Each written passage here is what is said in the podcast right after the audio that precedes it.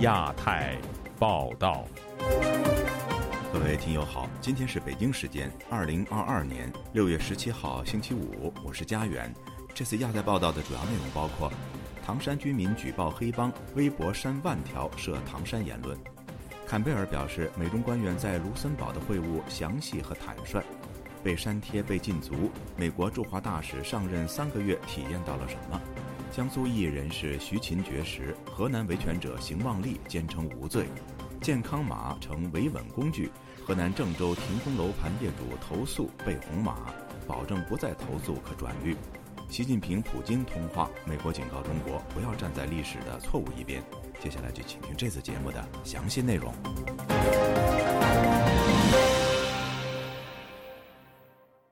唐山打人事件持续发酵。截止到目前，当局已经公布多种举报黑恶势力等违法犯罪的方法。不少居民也亲自到公安局信访接待部门申冤。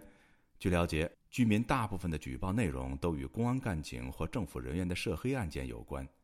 与此同时，新浪微博也开始排查唐山打人事件的相关言论，多达超过九千个账号遭到不同程度的处罚。以下是本台记者乔龙的报道。唐山涉黑团伙打人事件震惊中国网民，谴责歹徒其背后保护伞的言论如排山倒海之势。当局立即表示成立夏季社会治安整治雷霆风暴专项行动领导小组办公室，并公布举报电话。但有居民说，专项行动公布的检举电话一直不通，连日来唐山市公安局门口人山人海。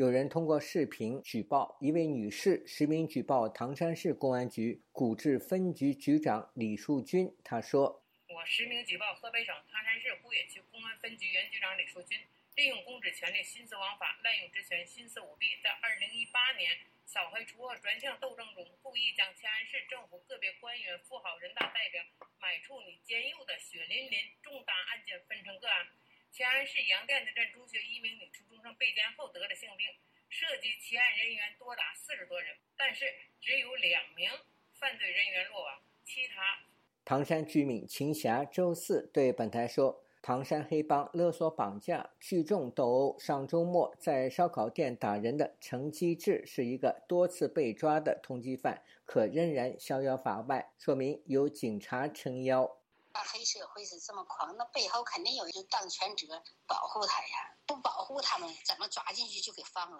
他敢那么猖狂？不管是公安还是政府，都是纳税人拿钱养着你。唐山打人事件从六月十日凌晨发生到十二日，当局成立夏季社会治安整治雷霆风暴专项行动领导小组办公室接受举报，上街巡逻。驻守露天餐厅时事评论人士冯晨认为。这些场景是官方的宣传，用来转移视线。社会的热点呢，转移出去了，而且呢，发泄到呢，这个官方认为呢，可以发泄的对象身上。因为你这几年呢，整个公安政法系统呢，实际上呢，都在不停的走马灯似的在换人。现在新的公安部的班子调整之后，他必须对原来的这些队伍啊进行清洗。冯程认为，无论是唐山市新上任的市委书记，还是公安局局长，乃至北京的高官，在处理唐山打人事件中实现各自的愿望。他说：“呃，有可能借着这么一桩事情来清洗掉一批呢，呃，这个干部到哪一级呢？我觉得都不重要，不是因为呢你做了什么坏事，你做的不好，而是看你呢是不是呢这个同一条战线的人。”据新浪微博管理员十三日通报，近期依据微博社区公约等相关规定，累计处置违规微博一万四千五百四十六条。禁止违规账号八千一百八十二个，关闭严重违规账号一千零七个，同时清理谣言内容六百三十条，处置违规账号七十个。该通报称，近期唐山打人事件持续引发讨论关注，站方在排查中，极少数别有用心人趁虚而入，借机恶意散布有危害言论，混淆视听。扰乱网络秩序。资深媒体人齐先生对本台说：“先放后收是中国政治操作的手法，需要民意时就开放，控制局面后就收缩。”而白道官员利用黑道势力也是常态，而且很普遍。他说：“地方保护是靠谁保护？首先靠警察保护嘛，一线人员保护。一线人员不好出面，就找二鬼子嘛。二鬼子不好，协警不好保护，就找道上的嘛。所谓道上的，就是那些游手好闲、剃着光头那些人，没有摆不平的事儿。”新浪微博通报称，被处罚的内容包括攻击国家政策体制、故意带节奏、挑起性别对立等极端言论，鼓吹持枪自由、宣扬仇恨、以歧视言论挑动对立的其他违规内容。自由亚洲电台记者乔龙报道。美国国家安全委员会印太政策协调员坎贝尔十六号谈及周一美中高级官员在卢森堡的会面时表示。美国和中国进行了详细和坦诚的讨论。同时，美国媒体引述白宫的消息说，中美两国正在安排双方领导人于今年夏天再度通话。以下是本台记者陈品杰的整理报道。坎贝尔周四参加新美国安全中心的研讨会时，表示他也参加了美国国家安全顾问沙利文十三日与中国负责外交事务的最高官员杨洁篪在卢森堡的会晤。他透露，美中双方就乌克兰、朝鲜、东南亚、印太战略等进行了详细和坦率的讨论。他表示，美国和中国试图建立无可否认的竞争关系，但希望是一种和平的关系。谈到美国的印太战略，坎贝尔表示，美国接下来要加强在印太地区的参与，包括与欧洲、印度、日本、东盟等国家在气候变迁、非法捕鱼、海域意识等方面紧密合作，确保自由开放的印太地区。而美国众议院外交委员会共和党首席议员麦考尔在同一场座谈会上就表示，美国应该加强与印太各国的经济连接，以应对中国在印太地区的咄咄逼人。而美国媒体彭博社十六日就引述两名消息人士的消息称，美国官员正在安排总统拜登在今年夏天与中国国家主席习近平再度通话。消息人士表示，这一次的通话可能最快在七月举行，但没有透露通话的重点。习近平与拜登的上一次会谈是在今年的三月十八日，不过习近平十五日才刚与俄罗斯总统普京二次通话。根据中国外交部的摘要，习近平在电话中提出与普京深化合作，表明俄罗斯入侵乌克兰的行动并没有削弱中俄伙伴关系。沙利文在同一日稍早的座谈会上也表示，他与杨洁篪会面时，乌克兰战争也是他们的谈话重点。沙利文说。他并没有看到北京违背国际制裁俄罗斯的意愿，为俄罗斯侵略提供帮助。他补充道：“中国对此采取了非常谨慎的态度，在美国特别严厉的施压后，美国认为中国没有采取跨越这些界限的举动。”自由亚洲电台记者陈品杰华盛顿报道。美国驻华大使伯恩斯已经上任三个多月了，在这段时期，他有几乎一半的时间在隔离与风控中度过。他看到了一个什么样的中国呢？又为什么会说中美关系正处于五十年来的低谷呢？十六号，在一场美国智库的线上会议上，伯恩斯分享了在风控的中国被禁足、被删帖的亲身体验。以下是本台记者唐佳杰的报道。新任的美国驻华大使伯恩斯今年三月五日就抵达北京上任，不过这三个半月来，他有三个礼拜在隔离，另外一个月在风控中度过。六月十六日，在华盛顿智库布鲁金斯协会举行的线上座谈中，伯恩斯直言，这是一个困难的时期。这是一个非常困难的时期。清零政策导致了沈阳、西安、上海的封锁，以及北京的封区管控。举个例子来说，我们基本上是被封锁在这里，一个月的大部分时间，我们无法离开北京，不能去餐馆。甚至无法到公园里散步，因为都关闭了。然后这座城市开放了大约五天，上周末出现了六七十例的感染，又开始封锁了。应对大规模封控成了美国驻华使馆的重要业务之一。伯恩斯说，有一段时间，八十多位美国上海领事馆和北京大使馆的外交官必须日以继夜的轮班，只是为了接听在华美国公民的电话。他们有些人只是想要使馆帮忙取得水、食物等基本生活用品或必要的医疗，有些人则是想要离开中国。伯恩斯预估，中国的清零政策可能在二零二三年初结束。中国当局推行的清零政策主要依赖封城、大规模的核酸检测以及隔离，这些做法直接造成了服务业、零售业、运输业的停摆，给中国经济造成了巨大的压力。今年四月，中国出口大幅下滑，多家研究机构已经提出警告：清零政策下，中国要实现百分之五点五的经济增长目标非常困难。伯恩斯说，他在与许多商业领袖的对话中发现，人们在看到清零政策结束以前，对于未来投资感到迟疑。他还说，中国官方的经济政策方向不明，也是让外企对投资中国感到却步的原因之一。比如，去年夏天开始，中国政府对科技产业的整顿。让外界充满疑问：中国政府是在镇压企业吗？经济会更市场导向还是相反呢？前中共中央党校教授蔡霞也观察，政府的清零政策以及常态性核酸的控制，让中国社会不安的情绪正在蔓延。他告诉本台：对每个人来讲，每个企业涉及到的这个呃呃，我们讲的卡车也好，我们讲所有这一切也好，它全部都是整个这个社会的这个机能。完全紊乱了，社会秩序无法建立，何谈经济呀？他对每个人的直接心理的冲击就是，他时刻处在惶恐不安当中。伯恩斯坦言，目前美中关系正处于一九七二年美国前总统尼克森访华以来的最低谷。不过，他对两国关系的态度是，即使不乐观，也要保持务实。他引述美国国务卿今年五月的对华政策演讲。呼吁中国应该遵守国际规则。他透露，当美国驻华使馆把布林肯的演说放到微博、微信号，两个半小时后就被下架了。我真的很失望，但是并不惊讶，就是有些失望。三天后，我们又把它放回了微信和微博，大约二十分钟内又被审查。这就是他们玩的游戏。伯恩斯观察，中共正在加强对人们日常生活的控制，对言论自由的审查以及对移动自由的限制，也加深了外交工作的难度。他说，他不期望一个彼此完全隔离的美中关系，这并不健康。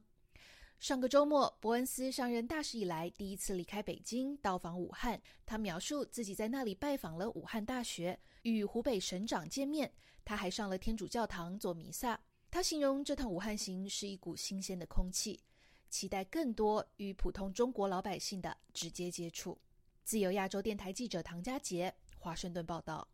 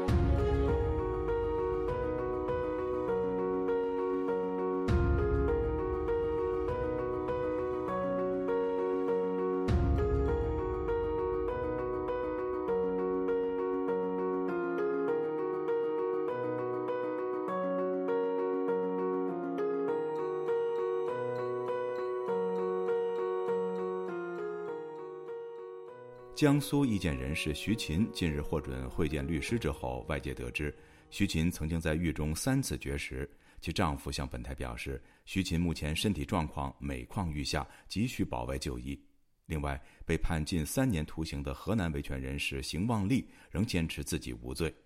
以下是本台记者乔龙的报道。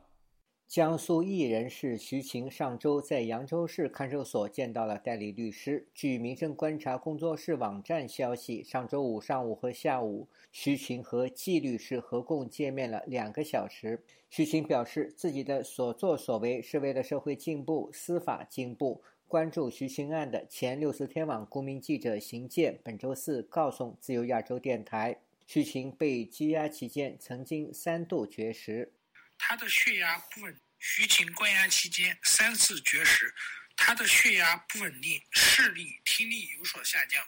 极有可能受到官方对他身心上的折磨虐待，导致他的身体健康状况糟糕。官方利用国家主义、民族感情，逼迫他的家人拒绝与外界联络，无疑是来掩盖罪恶，这将对徐晴的生命安全构成严重的威胁。徐琴的丈夫汤志接受本台采访时说，他委托的代理律师听徐琴说，他血压很不稳定，听力和视力严重下降，因此他非常担心。肯定是说，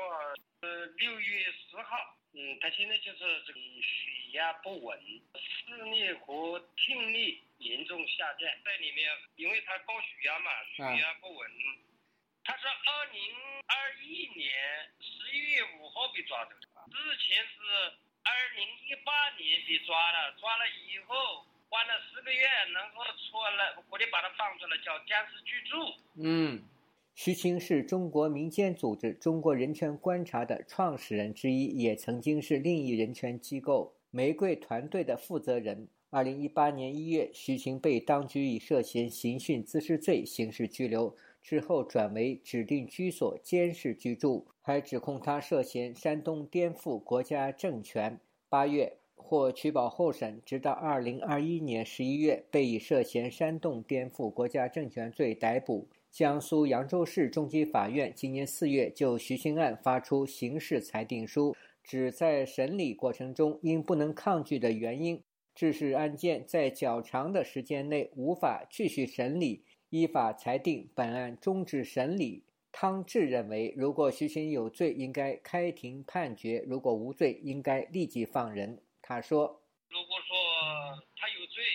你要判他；没罪，你就放他。你这样公职审理，你把人去关在那个里面，这是哪家的法律呀？按照现在中国的法律政策，嗯，现在又终止审理了，按道理你该嗯取保候审啊。”另一位今年四月被以诽谤罪判刑两年十一个月的河南异议人士邢王立，周三在河南省西县看守所见到了代理律师。邢王立的儿子邢健告诉本台，鉴于案件在西县法院一审中缺乏证据，无法形成证据链，全凭猜测和虚假证词等定罪，有违司法公正。代理律师将在二审中继续为其父亲邢王立做无罪辩护。邢健对本台说：“谈话时候也没有说到具体一些事情，然后他是通过这个视频会见的。”在新西兰的邢健说：“他的父亲始终坚持自己无罪，他希望国际社会关注他父亲的情况，并向中国有关当局提出交涉，让其获得自由。”自由亚洲电台记者乔龙报道：中国新冠疫情爆发后，政府要求民众的健康码必须呈现绿码才能够通行。然而，日前在河南郑州部分停工的楼盘业主的健康码无端变红码，有业主在转绿码前被要求写下保证书，保证不再去有关部门投诉。以下是本台记者陈品杰的整理报道。郑州一名业主因为去年年底楼盘停工之后，他和其他的业主曾经在本月向郑州市相关部门投诉。这位业主表示，他在六月十三日的深夜发现自己的健康码无预警变成红色。这位业主向政府部门求助之后，健康码随即转为绿码。不过在这之后，他却被社区要求写一份保证书，保证不再去高风险地区，不再去有关部门等。这位业主就告诉澎湃新闻，和他有类似遭遇的其他业主，在被改回绿码之前就被要求要签署类似的保证书。这不是首次河南民众维权却被红骂。近日，河南多间当地银行被指暴雷，全国几十万存户的近四百亿人民币被骗取。日河南当局为了阻止民众到当地维权抗议讨回存款，将存户的健康码无端转红。而河南当局的举措也引发官媒批评。环球时报前总编辑胡锡进在六月十四日就发文称，各地的健康码在任何的情况下都不应被地方政府用于与防疫无关的其他社会治理目标。中共人民日报旗下的微信公众号侠客岛也发表文章说，这是明显有违常识、法治公理的操作。健康码是中国防疫措施中的一项重要举措，不过外界也担忧健康码会沦为政府的控制工具，让中国能利用疫情实现技术威权主义。美国人权基金会的首席战略官格拉德斯坦十四日就在推特上写道：“这很明显是一个用健康码打压意见人士的分水岭时刻。”除此之外，许多知名的维权人士都有被健康码限制出行的经验。因为煽颠罪、寻衅滋事，在今年一月再度被刑拘的中国七零九律师谢阳，曾要前往上海探望张展母亲，却在登机的前一刻发现健康码突然转红。另一位著名的维权律师王宇以及她的丈夫包龙军，也曾经在返回北京的途中受阻。王宇当时就形容健康码是为了操控人维稳的工具。自由亚洲电台记者陈品杰华盛顿报道。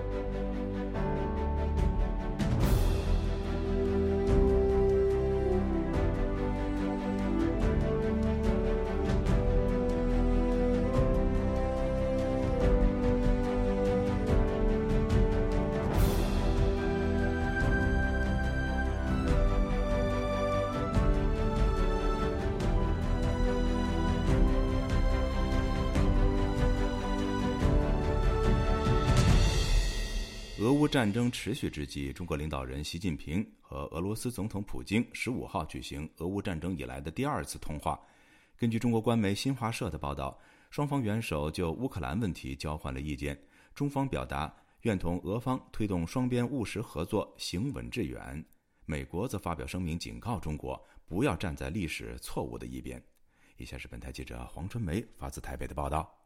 习近平与普京的对话中，中方表达愿同俄方继续在涉及主权、安全等核心利益和重大关切问题上相互支持、密切两国战略协作；而俄方支持中方提出的全球安全倡议，反对任何势力借口所谓新疆、香港、台湾等问题干涉中国内政。文末称，习近平强调，中方始终从乌克兰问题的历史经纬和是非曲折出发。独立自主做出判断，积极促进世界和平，促进全球经济秩序稳定。克里姆林宫在通话后发布的一份声明表示，考虑到由于西方制裁政策导致全球经济形势变得更为复杂，双方同意扩大在能源、金融、工业、运输及其他领域合作。习近平和普京在俄乌开战前会面发表联合声明，曾经强调中俄友谊无上限。时事评论人士鲁难对本台表示，如今双方只宣称加强安全等。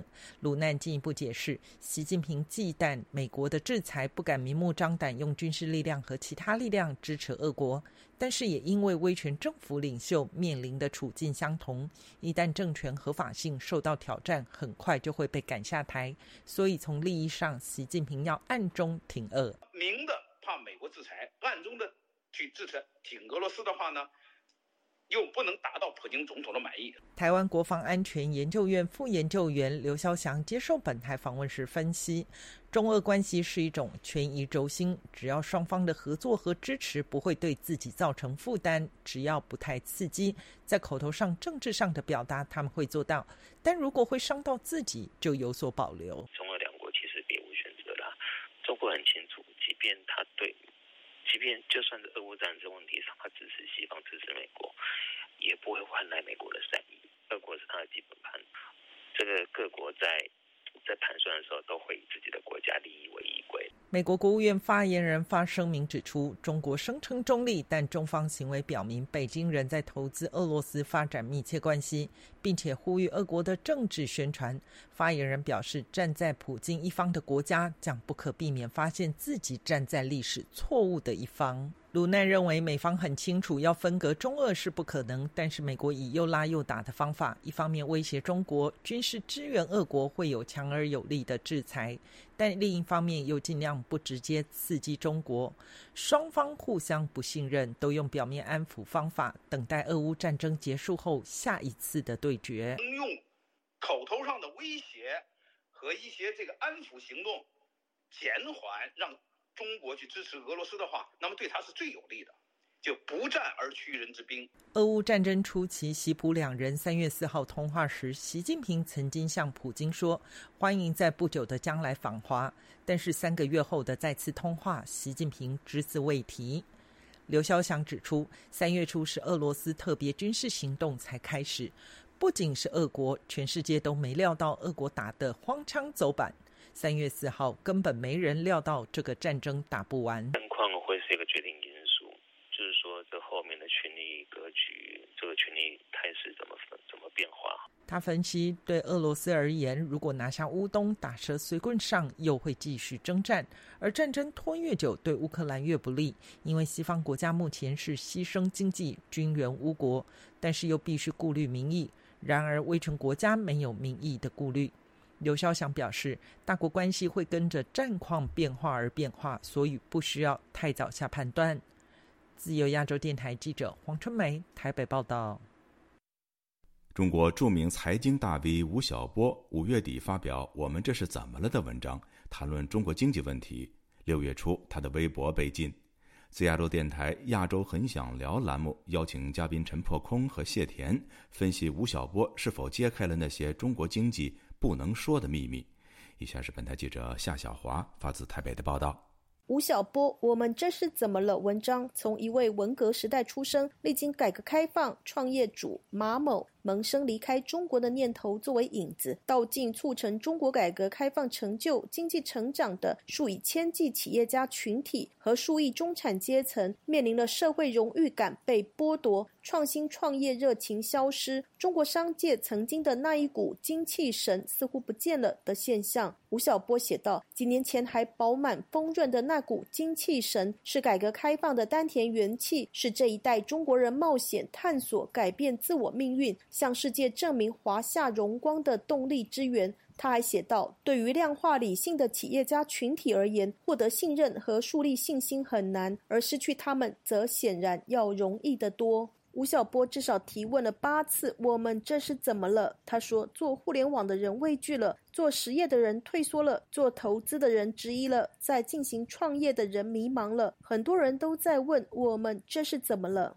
有问制造业前途的，有问服务业未来的，有问股市和楼市的，有问疫情和公共治理的。问题在冷雨中飘荡，像一个突然失去了家园的孤儿。吴晓波表示，要轻松地归因于可诅咒的疫情和外部势力，甚至也可以不回答这个问题。但是他试图提出三道解方，也就是需要再一次思想解放运动以及思想市场的断层。第三，他直指最为棘手的现状是马某们的心意阑珊。旅美中国学者谢田指出，吴晓波是记者出身，看到中国经济困境和那么多企业人士想讲真话，再看习近平二十大连任都成问题，中共最上层显然有裂缝。我想他作为一个媒体人，在一个夹缝之中发出一点声音来，希望推动李克强这边或者比较务实的、亲美的、比较这个着重于这个真正的发展经济的这一面。旅美中国学者陈破空则认为，说现在的学者呢，敢纷纷发声了。他们是看到了党内有希望变革，就说至少虽然现在还不能实现民主宪政，但是至少还可以选择理性还是非理性。他们觉得习近平这一套已经到了非理性的程度了，那就是完全是胡搞乱来了，这这个封城啊，破坏经济啊，破坏对外关系啊，这个联俄抗美啊，已经就是胡来了，说连他们都看不下去了，说他们觉得李克强这一派比较理性、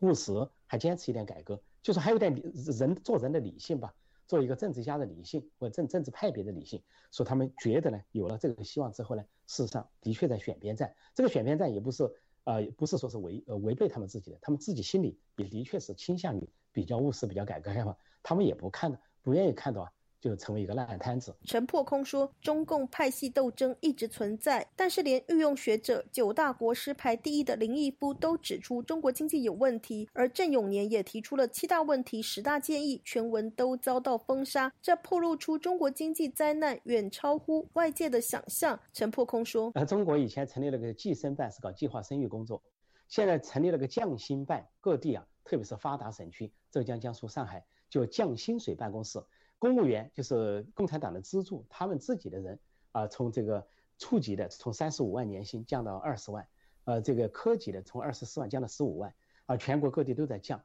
啊，少则几万，多则十几万。降薪办要成立一个办公室来降薪，就从这点可以看出啊，经济困境到什么程度啊？不仅是这个呃失业这产产业链生产链的转出，失业率的加剧啊，就业率的这个不不济，甚至地方财政收入的捉襟见肘。下大幅度是百每个省的下大幅度是百分之二十五以上，有的地方甚至百分之四十。说李克强就坦称国库已经空了，啊，只是没直接说这个话，意思就是说各地政府你自己努力啊，就是这个筹钱。说各地都在搞企业逼捐。陈破空强调，没有政治体制改革，就没有经济体制改革。只要不注重于改革中国的政治制度啊，你没有政治上的权利，你也没有经济上的权利啊。你的企业的也创造的财富，富豪，呃，财富会消失，会锒铛入狱，而这些专家学者也都会被禁言。中共的政府、中共的体制、中共的这个党，执政党成了整个中国和民族的包袱，拖累着这个国家不能够前进。说这个社会的任何一个层面都可能走得更快。但是位于北京、位于中南海的权力中枢，却是中国最落后、最自重、最腐败的一部分。吴晓波在文章说，通过大规模的基建投资和货币注入，中国仍然能够保有一定的成长惯性，成为全球第一大经济体的目标仍是指日可待。谢田对此则并不认同。他说：“中国的高科技都是从美国抄袭偷窃，靠着几亿农民工辛苦血汗、低劳动成本和不顾环境进入了国际产业链。许多的基建浪费、无效、重复，高铁只有几条赚钱，连电费都付不起，经济成长动能都没有。”谢田说：“但吴晓波这种一厢情愿、符合中国政府的发言都不被允许。中国企业经济界人士都清楚问题的症结，但是都不敢说。”吴晓波文中还提到，去年底他去上海参加闭门会，有四十多名互联网公司的 CTO 或是技术主管。一位大厂的 CTO 就问他：“我们都是搞技术开发的，现在谁能告诉我们哪一类产品创新是不涉及垄断的？”吴晓波文中并说，在过去的某些年里，一度认为我们已经具备了超越前代的能力和制度保障。谢田认为，这都碰触到了红线。他是这样说：“他说我们一度认为我们已经具备了。”就是我们这个能力或我们这个制度保障呢是没有问题的。他现在这样说呢，显然是认为他在怀疑这个制度的保障不存在。换句话说，这个制度出了问题。涉及到制度的问题呢，就是经济中共的中国这个经济制度，这就是中共这个独裁专制的问题。所以你一旦涉及到这个的话呢，肯定是要触及红线。所以他这个这个说法是吧？一定在中共眼里的话呢，你等于是怀疑我的共产党的领导，呃，怀疑我习近平的领导，那他一定会。一定会被中共拿起来。陈破公表示，吴晓波说需要新的思想解放运动，这相当于对习思想和习时代的否定。说这个触到了习近平的大会，而他在政治上呢，似乎也有所暗示。一开始就说又一个马某向他诉苦，又一个马某。本来前段时间才用一个马某来比喻马云或者警告其他人。嗯，杭州公安局就习政权用马某之名啊去警告什么勾结呃这个颠覆国家、勾结外国势力、什么反华等等。那么后来说乌龙一场不是马云搞的股票大跌，所以他用这些话呢，就暗示了对习近平这一派执政的不满，所以说我认为他。受到的封杀就是来自于习派。陈破空说，当年毛泽东搞大跃进、大饥荒，导致国民经济崩溃，四千多万人饿死。他不是去解决问题，而是去封悠悠之口，甚至谎称七分天灾三分人祸。被刘少奇揭穿是七分人祸三分天灾之后，毛泽东决定把刘少奇打倒，不是要解决问题，而是要解决提出问题的人。如今也是先把吴晓波封口，这是一贯独裁专政的做法。自由亚洲电台记者夏小华台北报道。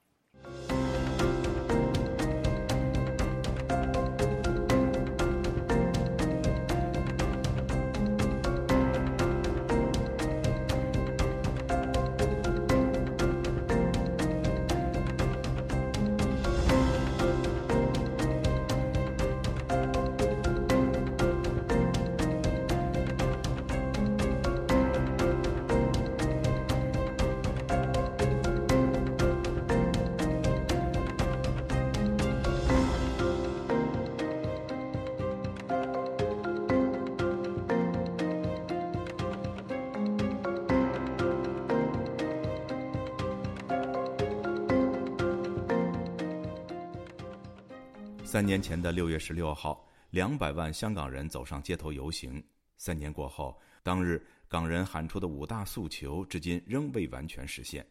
有海外港人认为，只有实行一人一票真普选，才能够选出真正属于香港人的特首。以下是本台记者吕希发自英国伦敦的报道。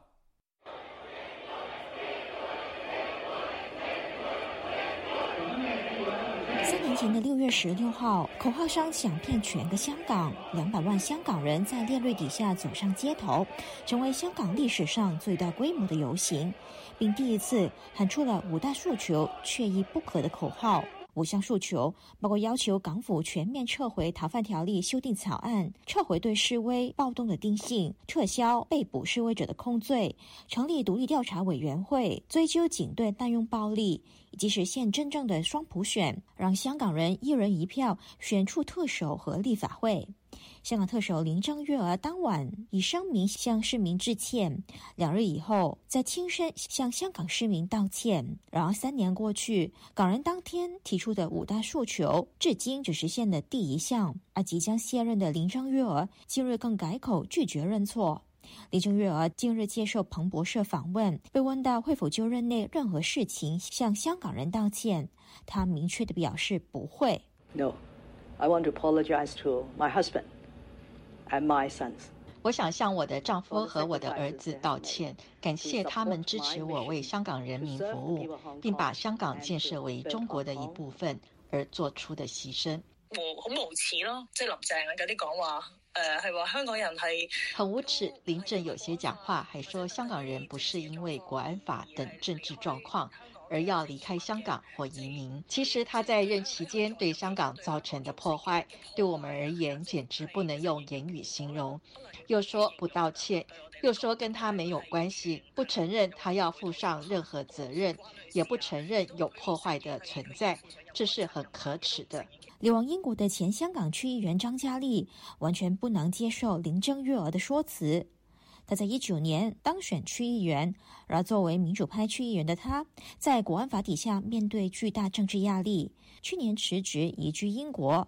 而林鄭月娥卸任以後，取而代之的將是警察出身的李家超，將會在七月一號宣誓就任香港特首。對於這一位新特首，張嘉麗並不認為他會帶來新人事、新作風，反而擔心他會讓香港淪為警察城市。他和多个海外港人团体发起联署，拒绝承认李家超为香港特首。即九年反送中运动嘅时候，李家超系即係其中一个。在二零一九年的反送中运动中，李家超是其中一个主力，去统筹打压行動，用一些我们认为很残酷的手段去打压香港抗争的市民。当时他就是保安局的主理人，我们一来觉得愤怒。二来是担心香港的情况，在他强行的领导下会越来越差。聯署信提到，全香港七百四十多万人当中，只有不到一千五百名选举委员会的成员有权投票，形容李家超是北京委任的傀儡特首，缺乏民意授权。參與發起聯署的，除了多個英國和海外港人團體以外，還有超過十名流亡海外的前香港區議員，以及前香港立法會議員許智峰和羅冠聰。而自從香港九七年主權移交以來，歷任香港特首都備受港人批評。後任特首李家超還沒有上任，已經招來反對聲音。張嘉麗表示，自從零三年七一游行以來，香港人一直堅持的一個訴求。就是按照基本法第四十五条所承诺的，实现一人一票的真正普选。一人一票选特首，基本上系，呃基本法系一人一票选特首，基本法明确说明会循序渐进，赋予我们这样的权利。但其实现在不单没有循序渐进，反而是倒退。我想这个是让香港人最失望的。他表示，明白仍然在香港境内的港人未必能够参与联署，因此希望处境相对安全的海外港人参与联署，为在地港人发声，让国际社会知道香港人的愤怒以及无忘初心、坚持争取自由民主的决心。自由亚洲电台记者吕希，英国伦敦报道。二零一九年的六月十六号，在香港举行了谴责镇压、撤回恶法的反送中大游行。当时，主办单位民阵宣布，游行参与人数为二百万加一。所谓加一，就是为了纪念在游行前一天穿着黄色雨衣坠楼的梁凌杰。三年过后，在法国的港人对本台表示，他们必须思考如何带着这段历史的记忆前行。以下是记者蔡玲发自巴黎的报道。非洲香港自由组织的发起人之一 L.K. 和香港自由委员会的发言人 Kenneth 在巴黎的咖啡厅里回忆起三年前的六一六，有眼泪，有笑语。是一个很好的沉淀的时期，还有学习的时期。才能有真正的所谓的革命。我们这一次不算是革命吧，我们只是是一个运动。就希望这会发生吧。我觉得有一些人就是有一些老前辈我认识的，就是他们看到一九年可能哪一种开心，被见到那个中共倒台还有对啊，还有真是希望。但哪个倒台是一个战争，它可能有另外一个中共在走上来，但是人民自己的自发的那一个是很不一样的。有 K 说，他去年此时还是在非常愤怒的状态，很紧张的自我质疑要做什么。甚至到一种内疚和自责，当初为什么不多做一点？但是当到了第三年，因为香港情况没有好转，而且越来越糟糕，在开始认清现实后，他开始自问现在应该怎么办。他希望用艺术跟文化捍卫革命理想。呃，第三年我最大的感觉是，以前我会想要做应该要被做的事情。那现在到到第三年，我就会想要做我可以做到比较好的事情，因为该救的人都救救不到的人都救不到。六一六大游行前夕，他在金钟太古广场上看着梁林杰挂上标语横额示威，看到 OK，今天是二百万加一，就会突然想起哦，对，这就是在之前一天。我因为我二零一九年的时候，我就看到两亿四主站在那边，我才记得那时候我们看在他，我看着他已经站了一个小时，然后我说哦，我们饿了，就然后我想要救他，其实已经有人就是一起有上去去串他什么之类，然后我们就是很紧张，然后我记得我就只是去了吃过午饭，就吃了东西再回来，然后然后就我朋友跟我说他掉下来了。然后那时候，我看到很多人都在哭。我们没有一个人认识他，我也不认识彼彼此。但因为我们之前已经留在附近这么久了，已经留了两两三个礼拜，所以是大家都抱着哭的，就像我们失去了很重要的朋友。虽然我们就只是看着他站在。高出那么那个小小的黄雨衣的他，只是站在那边看他三个小时而已。但是我们这好像失去了非常非常重要的人。所以三年前的今天，我们是怀着一个愤怒，因为我们从来没有想过抗争人会死的，我们当时没有这个心理准备啊。杨林杰当晚从高楼坠下身亡。成为反修例运动中的第一名死者。三年前的今天，除了带着对政府这一个不听一百万人的诉求的愤怒，还有加上加上哦，有人过世，而这个愤怒也直接变成说之后再发生的事情，因为呃两百万加一的结局也是一样，政府也是没有正确的回应。而且之前因为中间也经历过六一二，诶，现在看起来是小 case，但那时候是第一次警察用这么多的呃催泪弹，或是打外国媒体、外国记记者、打示威者，在或是在中心大厦里面放催泪弹。我觉得那时候在中心大厦里面没有人死亡，是一个旗帜，只是一个旗帜，是因为香港人真的很厉害，在整个运动里面，很多时候应该会有人踩人的事情，几百人站站在一个很窄的楼梯里面，你在里面放催泪弹，这根本里面是无法呼吸的。但是他们的素质都是这么好，就是还是会照顾对方，所以才会没有悲剧的发生，不然。上海运动其实会死的应该更多，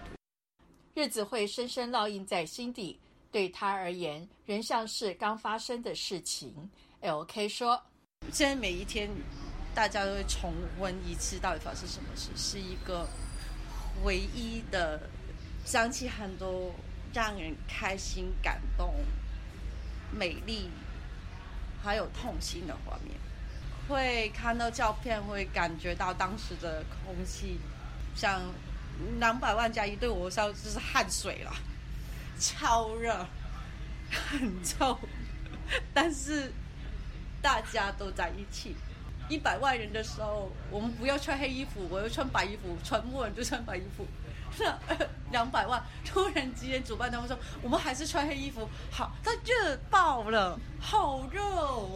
那你看到有一些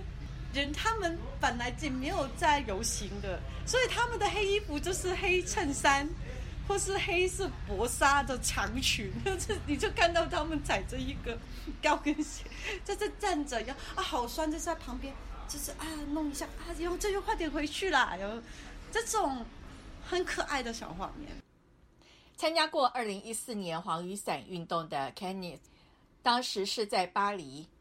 带着当年很多问号来到巴黎的他，很怕香港最后就是回到一四年的那种感觉。冷感的他却被一位阿姨的真诚打动。他在脸书上发问说：“为什么全世界都有反送中游行，只有巴黎没有？如果只有他一个人，他也会走出来。” Kenneth 于是和朋友一起组织了抗议活动，惊讶的看到很多香港人参加。而且会后主动要求可以做什么？这个是跟一四年的时候有很多地方是很不一样，就是那个季节性就是大了很多。然后我就觉得啊，我我想在里面，我是我想跟其他人一起做这个事情。所以就是在这个部分，就是我觉得整个一九年之后。呃，很多个月，就是包括我后后来回到香港的时候，见到的所有事情，都是见到这一个这个这个 autonomy 的一个部分。我觉得是最漂亮的部分，就是跟一七年是很不一样。后来他经历了抑郁症，因为朋友被抓，也回不了香港，然后想重新出发。如果我们不可以，呃。用某一种方式说话，我们可以用什么的方式再出发？我觉得这个是呃很有意思的思考。但是这一个所谓的冰河期，我们要怎么度过？不可以忘记这个历史，这个是真的。因为历史一被忘忘记的话，然后哪一个暴政它就可以垄断这一个所有的这个话语的权利，这个是当然的。但是我觉得。保留这个历史的部分以外，我们不可以单单的停留在这个所谓历史的部分。他们不想被批评说是消费这个运动，但要怎么去带入这个运动的历史包袱，走下一步呢？Kenny 认为这才是每一个在外地的香港人最沉重的责任和任务。自由亚洲电台记者蔡玲巴黎报道。中国海关总署十号公布，台湾输入的一批冰鲜白带鱼外包装检出新冠病毒阳性，勒令台湾进口商暂停输入。台湾主管机关表示，台湾迄今为止未验出任何食品或者是农产品外包装有新冠病毒阳性，要求中方提供证据。民进党质疑对岸以商逼政，蓝营立委则要求蔡政府为台湾的产品做好质量把关，同时应该分散市场。以下是记者夏小华发自台北的报道。中国国台办发言人马晓光十五号在新闻发布会上指控，台湾输入的白带鱼冰鲜与冰冻水产品外包装检测出新冠病毒阳性，海关从十号起暂停接受北都冷冻食品公司产品申报一周，并将加大对台湾水产品以及外包装的新冠病毒核酸检测，严防疫情输入风险。这是台湾农渔产品输入中国的外包装被指称验出新。冠病毒的首例，台湾主管农渔业的行政院农业委员会发言人陈淑荣十六号表示，目前科学实证上面来看，并没有发现说病毒它会透过水产品传染给人的相关研究。那中国在近年来，它针对不同的国家，不断的以 COVID-19 为理由，在影响国际贸易。中国应该要提出更完整的科学依据。那我方呢，也会透过两岸的相关平台，具体要求中方提供更完整的科。学证据。台湾主管食品卫生安全的卫生福利部食品药物署署长吴秀梅十六号回应，自新冠疫情爆发之后，台湾一直都有对食品与农产品外包装进行新冠病毒检测，至今都没有检出任何产品或是外包装有新冠病毒阳性。台媒中央社报道，二零二零年六月，中国也曾经指称在切挪威鲑鱼的砧板上和厄瓜多尔白虾等产品验出新冠病毒。当时，挪威海产协会怒发声明，要求中国不要随便诬赖。中国也曾指在进口的樱桃、阿根廷的鱿鱼和美国的肉品验出新冠病毒。台湾流行病学专家何美香接受自由亚洲电台采访就说：“啊，全世界就只有他们在那边找包装，好像我也不知道其他有任何国家在东西的包装的部分是怎么样去找到什么东西。我们怎么去跟他辩论？看这个拿来拿去，到时候是你的人也也在碰触这个东西嘛。跟中国人打交道，就是也就算了啦。你要赚他们的钱，就是赚了，赚不到就算了，反正。”反正没有办法了，我觉得他定他自己的规矩。何美香指出，台湾或是其他西方国家不会这么做，因为我们没有在清零，所以我们知道说哦，病毒产生很多，很多地方都有，所以每个人就自己小心哦，然后每个人自己打疫苗。可是只有中国说他们在清零啊，所以他们对外来的就一直减，这是两个不同政策的一个方向。中国才以检出禁药为由，片面宣布十三号起暂停台湾石斑鱼输入。台媒自由时报报道，中国对台湾寄出进口禁令，除了以商逼政之外，或许也与习近平严厉的风控政策导致鱼价崩跌有关。根据中国的舆情资料，三月底中国石斑鱼价格就出现了崩跌态势，每吨价格较去年同期暴跌了百分之四十四，同时销售收入蒸发了百分之六十一，加上五一以及端午节假期因为疫情销量不佳，价格低迷冲击渔民的收入，直到六月十三号对台湾石斑鱼下毒手之后，十四号中国石斑鱼的价格立刻跳涨，龙板石斑涨最多，每五百公克大涨七块钱人民币，直接冲破了四十元的人民币大关。而根据台湾农委会渔业署资料，二零二一年石斑鱼总共出口六千六百八十一公吨，中国就占了六千一百二十一公吨，占总体外销的百分之九十一。外销中国产值达到五千四百七十八万美元。在野的国民党及立法委员陈玉珍接受自由亚洲电台采访指出。蔡英文执政六年，仍然没有摆脱对中国市场的依赖，没有分散风险，应该要检讨。陈玉珍说：“因为政府现在施政一直把大陆视为敌人，哈，当做敌对的敌人在看待。那今天中国大陆即便说是因为政治上的因素，民党政府也早就应该有心理准备。哦，难道你还期待你一边要跟人家当敌人，人家一边还要来讨好你买你的东西吗？这是不正确的期待。骂大陆骂对岸，并不能真实的解决民众农民的问题。”台湾渔业署十六号表示，中方称石斑鱼检出结晶子一事，经过渔业署和地方政府追查，被通报的两艘船当次航班相关的十一个养殖场鱼体抽验结果都合格，没有查有违反使用药物，将透过双方协议平台和中国沟通，保障渔民的权益。台湾执政党民进党及立法委员苏巧慧接受自由亚洲电台采访，反指中国以商逼政。这两年来，中国对我们的农特产品屡见刁难嘛，那事后都发现其实并没有足够的证据，反而是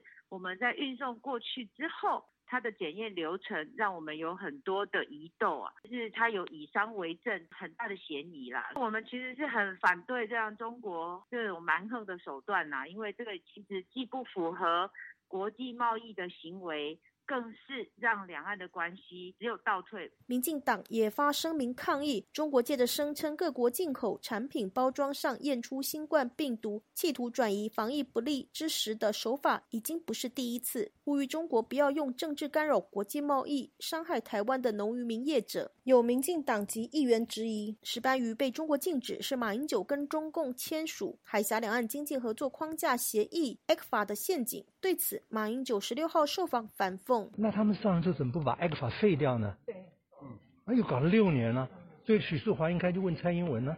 对不对？如果马英九做了这么坏的事情不废掉，蔡英文应该做啊。那蔡英文在干嘛呢？自由亚洲电台记者谢小华台北报道。听众朋友，接下来我们再关注几条其他方面的消息。海外网络自媒体光传媒在六月十四号首发了一则全球岛席救国的所谓“翡翠运动”倡议书。倡议书的落款是“全球岛席救国运动”，国内称为“翡翠运动”，时间是二零二二年六月四号。倡议书面向广大爱国同胞说道：“习近平执政十年，政治上倒行逆施，致使经济濒临崩溃塌陷，民生处于水深火热，国家法律形同摆设，教育文化全面倒退，课间杂税泛滥成灾，天灾人祸随处可见，外交撒币八面树敌，文革再起造神不止，民众自由肆意剥夺，人权状况空前恶化，为八九六四以来最黑暗。文章还强调。反对习近平复辟帝制、闭关锁国，阻止其建立数据集权习家王朝，这已经成为中国社会各个阶层、体制内外、海内外、国际社会最大的利益公约数。上海美国商会星期三发布的一项调查报告显示，上海漫长的防疫风控措施迫使当地的四分之一的美国企业减少投资，并且超过百分之九十的美国企业都下调了营收的预期。据福布斯杂志报道。上海美国商会会长郑毅在一份声明中说：“虽然商会的成员正在恢复运营，但上海风控措施的影响是深远的。目前，只有百分之三十五的上海美国厂商表示他们已经全面恢复产能。”据路透社和台湾的联合报等媒体报道，卡塔尔世界杯主办方已经在入境签证申请系统的国籍选项中加入台湾的选项，受到台湾方面的欢迎。主办方的这一做法曾经历了一波三折。此前，主办方规定，所有世界杯门票持有者都必须申请用于识别球迷身份的所谓“球迷证”，但最初系统里没有台湾选项，引来台湾方面的抗议。各位听众，这次的亚太报道播送完了，谢谢收听，再会。